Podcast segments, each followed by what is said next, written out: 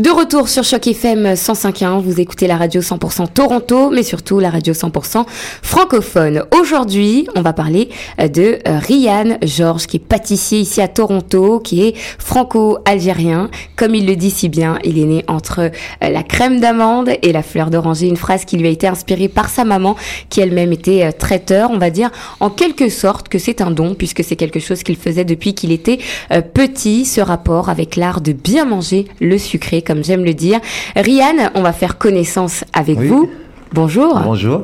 Vous êtes arrivé au Canada il y a 5 ans avec. Oui. Je me trompe déjà. Non, non, non, 1er août 2014. Exactement. exactement. Vous êtes arrivé au Canada avec votre femme Clara McBride, qui est canadienne d'origine. Donc, on va essayer de repartir déjà à la base. Rapidement, votre histoire. Qu'est-ce qui vous a fait venir au Canada? Nouvelle aventure. C'est-à-dire, à un moment donné à Paris, c'est pas que ça avait. J'ai fait le tour. Mais c'était un peu ça. J'avais envie de, bouger pour aller voir autre chose, découvrir le monde. Et le Canada, c'est le nouveau monde. Quand j'étais petit, le Canada, c'était David Croquette. Et j'ai dit, pourquoi pas Après, c'était pas une obsession. Mais vu les événements qui commençaient à se dérouler en France et surtout à Paris, pour moi, c'était de déjà vu j'avais pas un sentiment, mais une sensation que hmm, il faut que tu bouges là. C'est le moment. En tant que franco-algérien, est-ce que vous avez un moment ressenti un rejet ou une envie de se dire c'est bon, la barrière avec Paris, l'état d'esprit ne me convient plus, je pars? Mais je dirais pas c'était rejeté, c'est-à-dire déjà il faut être accepté pour qu'on soit Paris c'est à l'accueil tout le monde. Comme euh, à Alger toujours entendu dire Paris, elle t'en sorcelle, elle te donne tout et elle prend ta jeunesse. Et j'ai vu le temps passer, mais rapidement, j'ai dit waouh, j'étais jeune, j'arrive, et là je commence à être vieux. Euh, oh. Vous êtes resté combien de temps là-bas? Oh, peut-être 15 ans. Voilà, et euh, c'était surtout les événements, les derniers événements euh, politiques. On va dire que la politique française en ce moment, c'est pas vraiment top top et ça a commencé depuis 2007. C'était la bassesse, pour ne pas dire autre chose. Et pour moi, c'était non, faut, faut, je n'ai pas, j'ai pas envie de payer les conséquences. Moi, j'ai envie de découvrir, de vivre en paix avec tout le monde, quelles que soient les origines de tout le monde, si je peux dire ça comme ça. Et à un moment donné, j'ai des bons. Faut qu'on bouge parce que maintenant, je suis papa. Je suis plus euh, single comme il disait ici. Euh, j'ai un enfant, j'ai envie qu'il grandisse dans une atmosphère saine, euh, une école publique vraiment saine.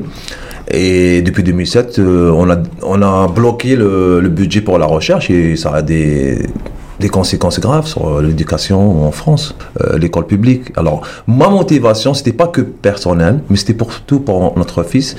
Et je me suis dit, euh, soit par exemple les pays scandinaves comme la Suède, vu que je euh, j'ai le passeport européen, je suis français. Et euh, après ma femme m'a dit, bah pourquoi pas le Canada? J'ai dit, oui, je, je c'est pas que j'ai vérifié, mais c'est vrai que le Canada fait partie des, parmi, elle est parmi les dix meilleurs pays qui sont éducation, surtout école publique. Je précise, école publique.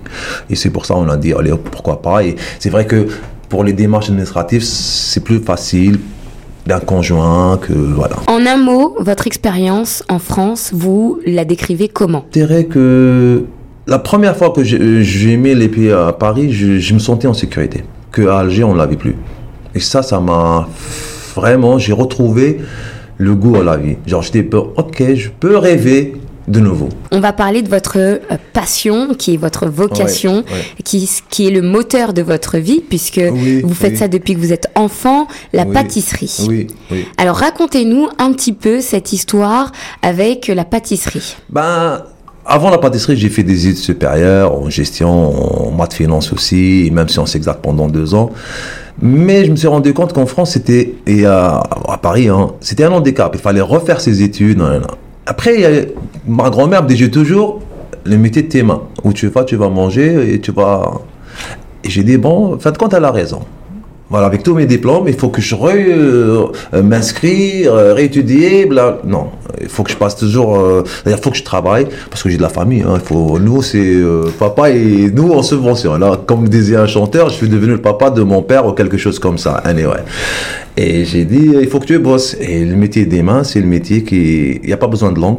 Tu maîtrises, tu travailles et tu as un ça. C'est pour ça que j'ai dit, bon, moi j'aime bien la pâtisserie, pourquoi pas? Paris. Mais quand vous êtes venu ici, vous aviez un gros projet. Un nouvel arrivant au Canada, c'est déjà difficile en matière euh, d'intégration euh, sociale, professionnelle et financière, surtout que Toronto, c'est une ville quand même qui Oui, coûte oui, assez cher. oui. Comment est-ce que euh, vous avez monté votre euh, société, euh, votre pâtisserie à. Toronto? À quel moment vous vous êtes dit ça va marcher? À aucun moment. Pour être honnête avec vous.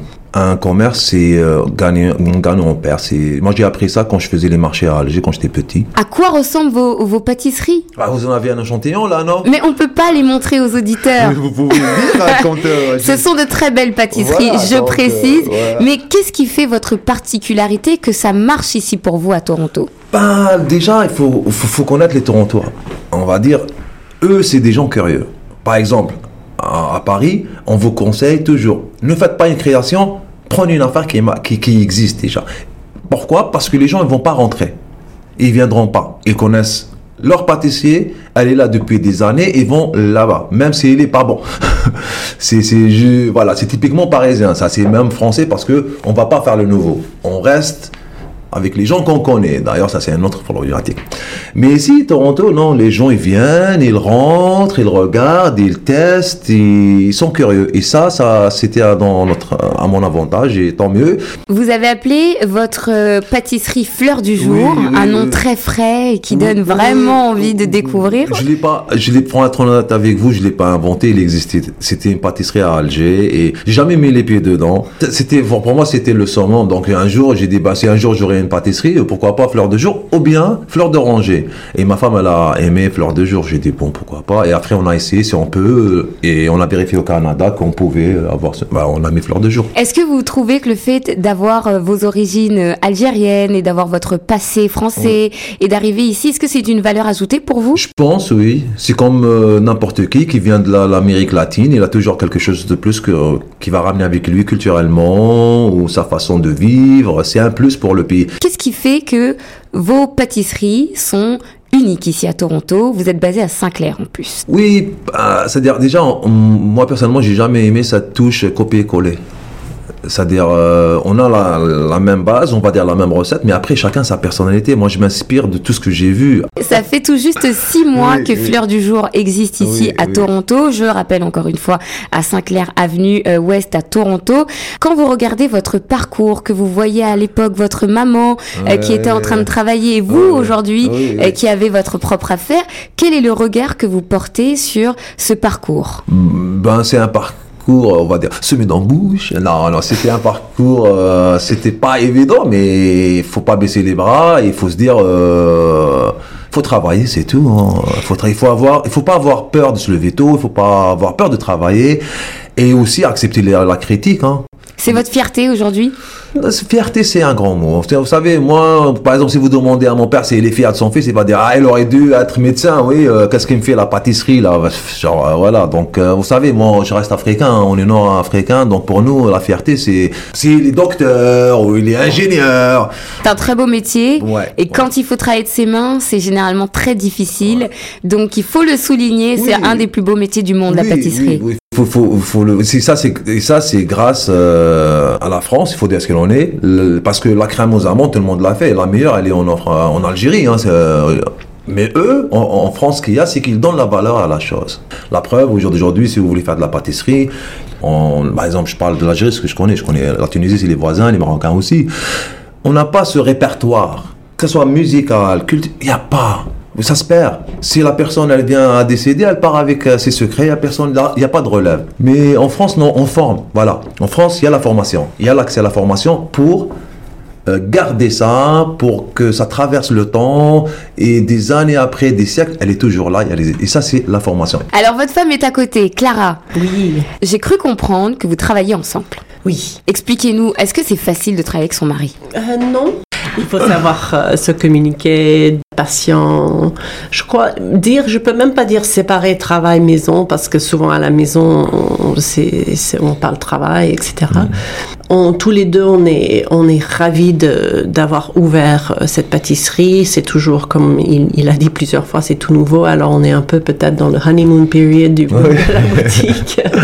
mais euh, c'est euh, c'est compliqué, mais c'est on a tous les deux une passion, alors on s'amuse encore.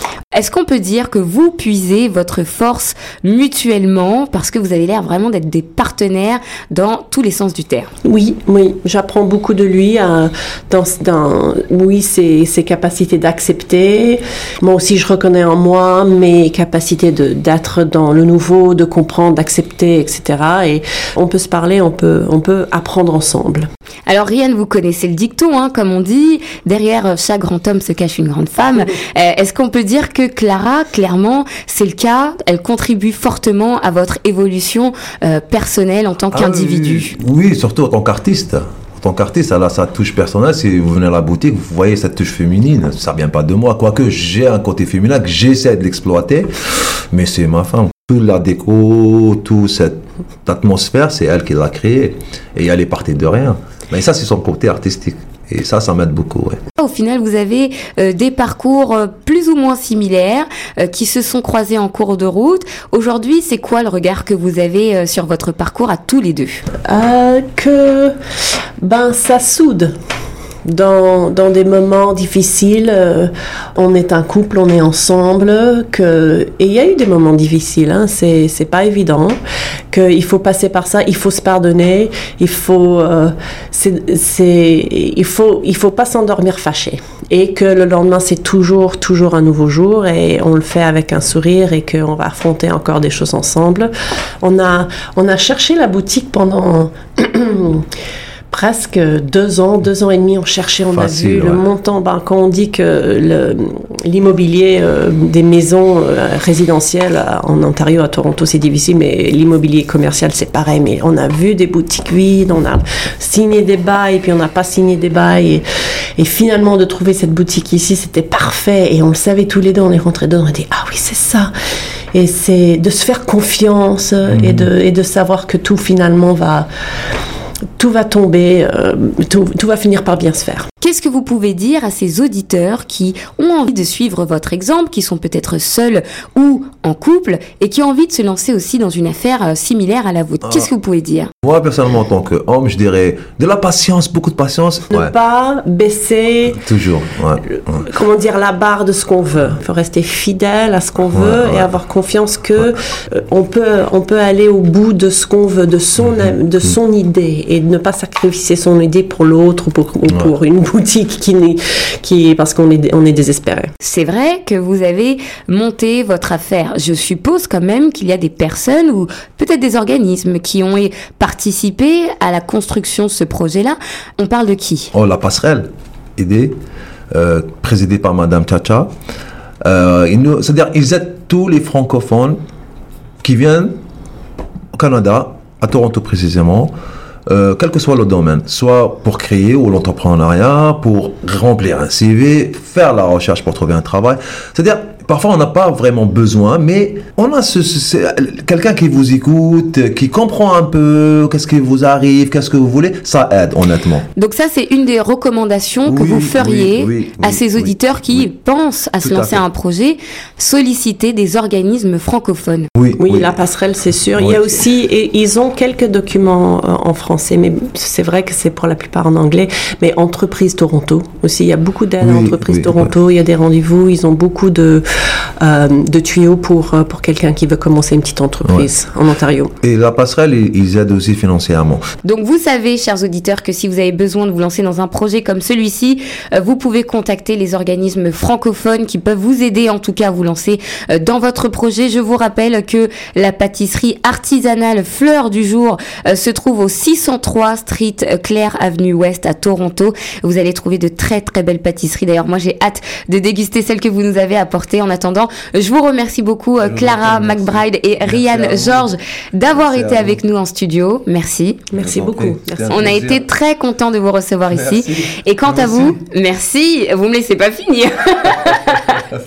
Ils veulent rester avec moi. Quant à vous, chers auditeurs, on reste ensemble. Cette fois, c'est pour la bonne. On continue en musique, bien sûr.